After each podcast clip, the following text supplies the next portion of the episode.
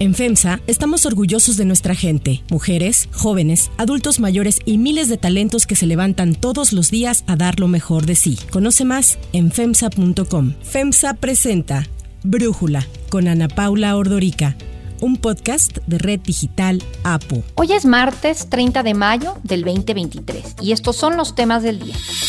Candidatos entran en la recta final en las campañas electorales en el Estado de México y Coahuila. El gobierno español anuncia elecciones legislativas nacionales anticipadas tras los resultados de los comicios municipales y regionales del fin de semana. Pero antes vamos con el tema de profundidad. Sin duda, el año próximo estaremos cumpliendo el compromiso de producir más energías limpias y renovables en nuestro país. En este esfuerzo conjunto presidente Biden, secretario Kerry, colegas presidentes, primeros ministros, pueden estar seguros de nuestra disposición a sumar voluntades, imaginación y recursos. Hace poco más de un mes, al participar en el foro de las principales economías sobre energía y clima, el presidente Andrés Manuel López Obrador aseguró que el próximo año México cumplirá el compromiso de producir más energías limpias y renovables. En una videollamada en la que estuvieron otros jefes de Estado, como el primer ministro de Canadá, Justin Trudeau, y el presidente de Estados Unidos, Joe Biden, López Obrador habló de las acciones que está impulsando su gobierno en contra del cambio climático. El cumplimiento de compromisos de generar en el 2024, cuando menos el 35% de toda la energía que consumimos en el país por medio de tecnologías limpias y renovables. Sobre esto último puedo informarles que hace unos días el gobierno de México compró 13 plantas a la empresa Iberdrola, 12 de ciclo combinado y una eólica con una inversión de alrededor de 6 mil millones de dólares. Asimismo, están en marcha 16 proyectos de modernización de hidroeléctricas y de construcción de plantas de ciclo combinado. El Acuerdo de París es un tratado internacional adoptado por 196 países, entre ellos México, que busca limitar el calentamiento global a través de reducir las emisiones de gases de efecto invernadero. En el marco de este acuerdo, México se comprometió a generar para el 2024 el 35% de su energía mediante fuentes renovables no obstante, datos de la Secretaría de Energía revelan que solo se llegará al 30.5%, pues todavía se requerirían 15 gigavatios de capacidad de generación limpia nueva para cumplir con el compromiso. Uno de los proyectos en los que trabaja el gobierno federal es la central fotovoltaica de Puerto Peñasco, Sonora, la cual producirá un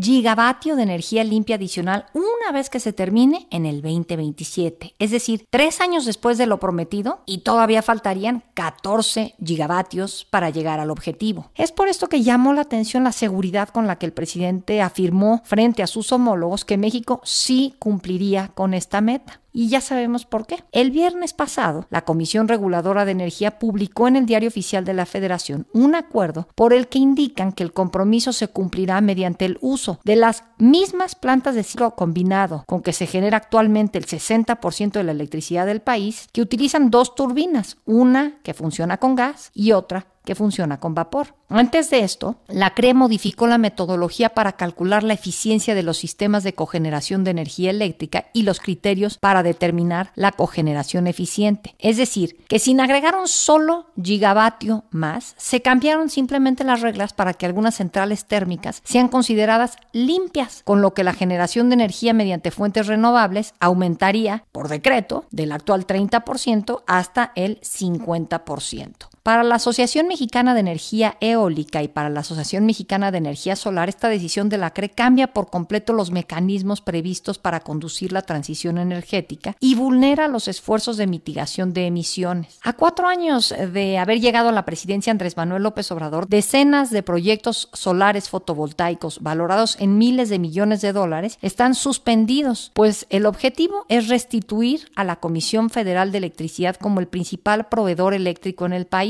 Además hay que acordarnos lo que ha dicho el director de la CFE, Manuel Bartlett, que las energías limpias son un peligro para la red eléctrica porque tienen intermitencias. En su prisa por eliminar la CFE del mercado, en su prisa desesperados, vamos a sacar la CFE porque para eso se hizo la reforma energética, para que vaya desapareciendo la CFE a ser intrascendente y quedarse con el mercado eléctrico que vale trillones de millones de dólares. Otorgó permisos la CRE con esta desesperación, sin ninguna planeación, sin considerar la demanda futura, creando una sobreoferta del triple de la demanda eléctrica pronosticada, digamos, para 2024. Un elevado riesgo para la estabilidad del sistema. Se fueron colocando por todos lados y principalmente con esta energía supuestamente limpia, que es otro fraude establecido por la reforma energética. Ya cuentan con sus permisos, les dieron permisos al que quisiera ponerse en donde quisiera ponerse y esto es una aberración en el sistema eléctrico. Por su parte, el presidente López Obrador justifica el hecho de que se hayan detenido estos nuevos proyectos en el sector energético, argumentando que en el sexenio pasado engañaron con las energías limpias para hacer negocios sucios. Eh, se vayan utilizando cada vez más energías limpias, no contaminantes y que garanticemos esa transición de manera ordenada, pero no como un parapeto para beneficiar a hombres de negocios, para llamarlo amablemente, que realmente son delincuentes de cuello blanco, saqueadores, que engañaron con lo de las energías limpias para hacer negocios sucios. El análisis. Para entender este tema mejor, le agradezco a Víctor Ramírez, experto en temas energéticos, socio de la firma de consultoría Perceptia 21 Energía, platicar con nosotros. A ver, Víctor, ¿qué implica el hecho de que por decreto se ha definido que las plantas de ciclo combinado que tenemos en México cumplirán con los compromisos del Acuerdo de París? Primero que nada, Ana Paula, hay que hacer una acotación y es que no es que toda la capacidad de generación de centrales de ciclo combinado se considere en energía limpia. Las centrales de ciclo combinado tienen dos turbinas, una turbina de gas que genera solamente con la quema de gas natural y la quema de gas natural produce también calor. Ese calor pues, genera vapor a su vez y ese vapor mueve una segunda turbina. Lo que está proponiendo la Comisión Reguladora de Energía, o más bien lo que ya aprobó e incluso se publicó en el diario oficial de la Federación, es que esta segunda turbina que se mueve solamente con vapor, obviamente por vapor producido por gas, se pueda considerar energía limpia. ¿Qué significa esto? De un plumazo cambiar la definición de una central de ciclo combinado y hacer que la tercera parte de la energía de estas centrales pueda considerarse energía limpia y pasar de menos del 30% de energía limpia que tiene el sistema ahorita a pues casi 50% de energía supuestamente limpia, pero obviamente en el mundo no puede ser considerada limpia, ¿no? Bueno, eso es lo que te iba a preguntar. El hecho de que se haga un decreto en México tiene efectos para un acuerdo internacional como lo es el de París? Obviamente no, los acuerdos internacionales tienen mecanismos que revisan el desempeño de cada uno de los países, que revisan cómo van cumpliendo cada uno de los países con sus obligaciones y en este caso lo que dirá quienes eh, las autoridades que revisan esto es México tú para fines internos podrás definir esto, en la realidad no estás cumpliendo con tus obligaciones a nivel país, ¿no? Y entonces, ¿de qué sirve esta simulación? ¿Cuál sería la ganancia para México?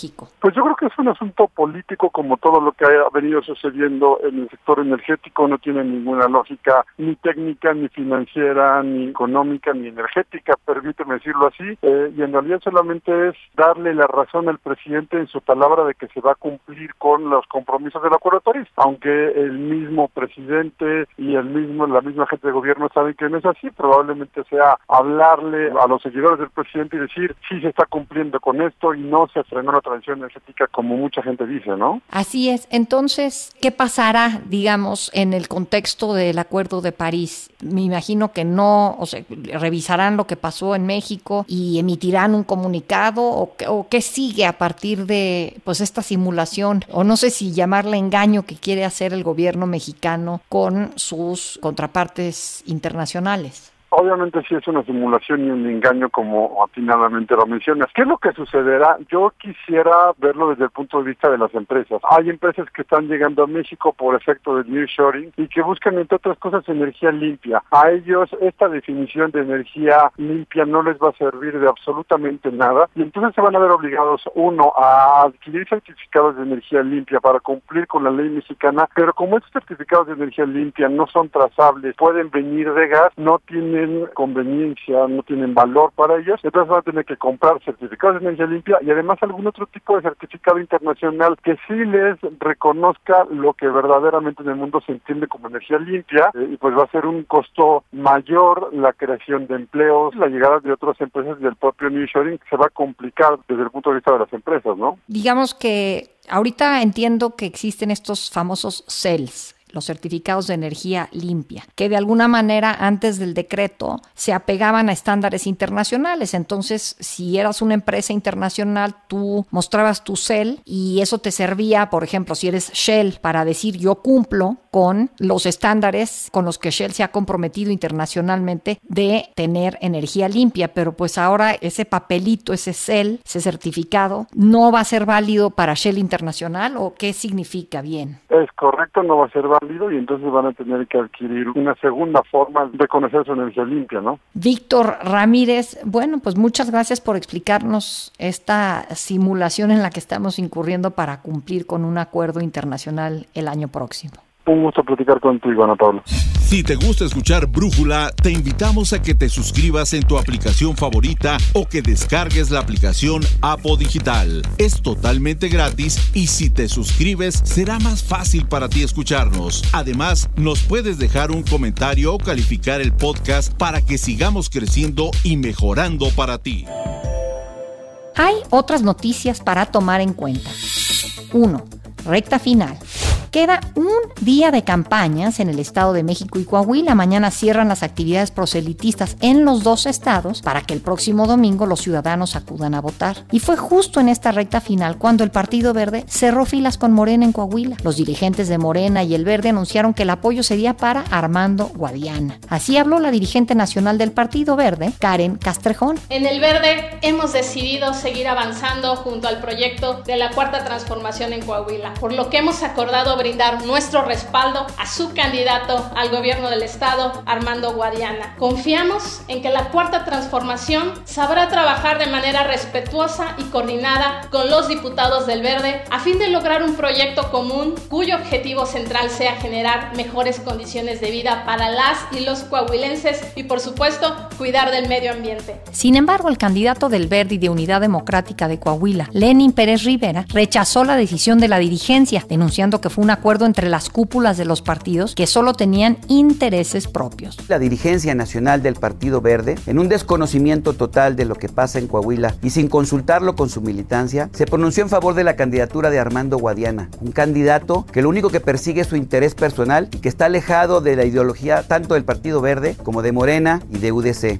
Está más que claro que esa decisión la tomaron unos cuantos anteponiendo intereses que no son de los coahuilenses, porque los condicionaron a no ir juntos en el 2020 Lenín Pérez fue enfático en señalar que no declinará por Armando Guadiana y pidió a los coahuilenses no dejarse llevar por las negociaciones que se tomen fuera del Estado. Llamó a votar por él el próximo domingo. En tanto, en el Estado de México, las dos candidatas realizaron este fin de semana los primeros cierres de campaña, ambas en Toluca. Del Moral estuvo acompañada en su cierre regional por los dirigentes de los partidos que integran la coalición Va por el Estado de México, Alejandro Moreno del PRI, Marco Cortés del PAN, Jesús Zambrano del PRD y Mario Cervantes de Nueva Alianza. Alejandra del Moral aseguró que pese a que la subestimaron, dándola por muerta incluso antes de arrancar la campaña, logró remontar y alcanzar a su rival de Morena. Contra viento y marea, contra todo pronóstico, este arroz ya se coció. En cada rincón de este estado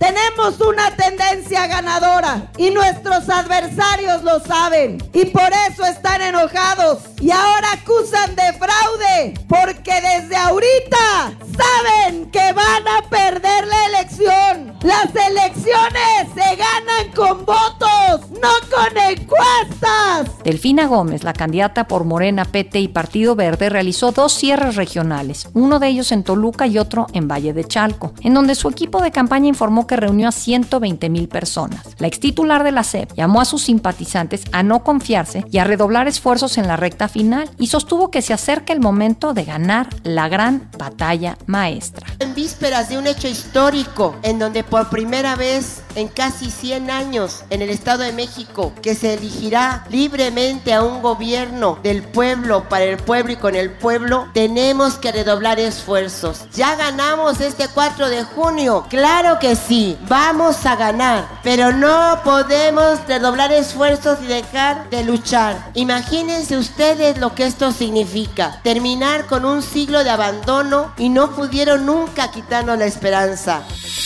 2. España. Pedro Sánchez, presidente del gobierno español, sorprendió la mañana de ayer al anunciar el adelanto de las elecciones legislativas nacionales para el próximo 23 de julio. Esto tras la derrota que su partido, el PSOE, tuvo en los comicios municipales y regionales del pasado fin de semana. Y aunque las votaciones de ayer tenían un alcance municipal y autonómico, el sentido del voto traslada un mensaje que va más allá. Y por eso, como presidente del gobierno y también como secretario general del Partido Socialista, asumo en primera persona los resultados y creo necesario dar una respuesta y someter nuestro mandato democrático a la voluntad popular. Y es que las elecciones regionales y locales en España reflejaron un importante giro a la derecha y convirtieron al conservador Partido Popular, el PP, que ahora lidera la oposición al gobierno, en la principal fuerza política en el país. El PP obtuvo el 31.5% de los votos frente al 28.2% de los socialistas. El Partido Popular, liderado por Alberto Núñez Feijóo, ganó en 7 de las 12 comunidades comunidades autónomas en disputa y dominó varias regiones en donde antes había ganado el PSOE. Al partido que también le fue muy bien fue al de la extrema derecha, Vox. La fecha acordada para las elecciones será en pleno verano, en las vacaciones, cuando los españoles suelen dejar sus ciudades, por lo que ha levantado algo de polémica. Pedro Sánchez está al frente del gobierno español desde el 2018, cuando presentó y ganó una moción de censura contra el entonces presidente del gobierno del PP, Mariano Rajoy. Posteriormente condujo a los socialistas a un triunfo en la elección general en 2019, antes de conformar el primer gobierno de coalición en España en cuatro décadas. Para Brújula, Raúl Raúl Cortés, periodista, corresponsal y analista político, nos habla sobre estas elecciones anticipadas. Después de las elecciones del domingo, hay quienes hablan del retorno del bipartidismo, porque, por ejemplo, Ciudadanos, ese partido que surgió al calor de la crisis de 2008 y como reivindicación o como contrapartida a las reivindicaciones independentistas en Cataluña, prácticamente ha desaparecido y ya se habla de que ni siquiera presentará una candidatura para las elecciones generales. Y Podemos, la izquierda radical, también surgida después de la crisis, ha pasado de ser un poderoso aliado del PSOE, con su líder Pablo Iglesias como vicepresidente del gobierno, ahora recordemos que está retirado, a obtener porcentajes muy bajos en Madrid y en comunidades autónomas donde estaba gobernando, como Valencia. Iglesias ha hablado de los peligros del trampismo ibérico para referirse a la ultraderecha, a Vox, pero lo cierto es que si se ha seguido fortaleciendo la extrema derecha en España es precisamente por la radicalidad de la izquierda. Pero como ha pasado en otros países, por ejemplo en Italia, hay otros factores que explican esto, la migración, el patriotismo exacerbado, la inseguridad, las leyes para reivindicar los derechos a la diversidad sexual y sobre todo el manejo de la comunicación amparada por el libertinaje y la falta de regulación de las redes sociales han favorecido el ascenso de la ultraderecha. En conclusión, parece que estamos viviendo simplemente un nuevo ciclo de la historia pendular que caracteriza la política en España y todo apunta a que después de varios gobiernos de izquierda consecutivos podemos tener nuevamente un gobierno conservador. Para cerrar el episodio de hoy los voy a dejar con música de Florida, que ahora me entero que se pronuncia Flowrider.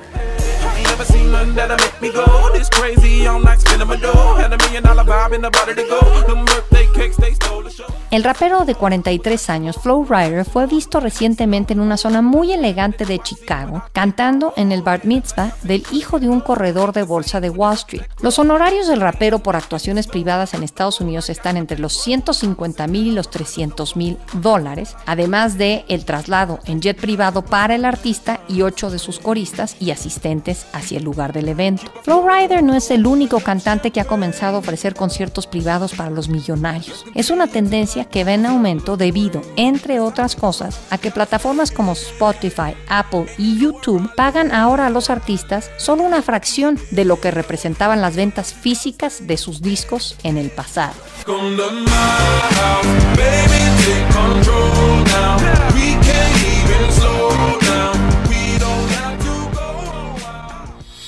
Yo soy Ana Paula Ordorica. Brújula es una producción de Red Digital APO. En la redacción, Ariadna Villalobos. En la coordinación y redacción, Christopher Chimal. Y en la edición, Cristian Soriano. Los esperamos mañana con la información más importante del día. Oxo, Farmacias ISA, Cruz Verde, Oxo Gas, Coca-Cola FEMSA, Invera, Torrey y PTM son algunas de las muchas empresas que crean más de 245 mil empleos tan solo en México y generan valor como parte de FEMSA. FEMSA presentó Brújula con Ana Paula Ordorica, un podcast de Red Digital APO.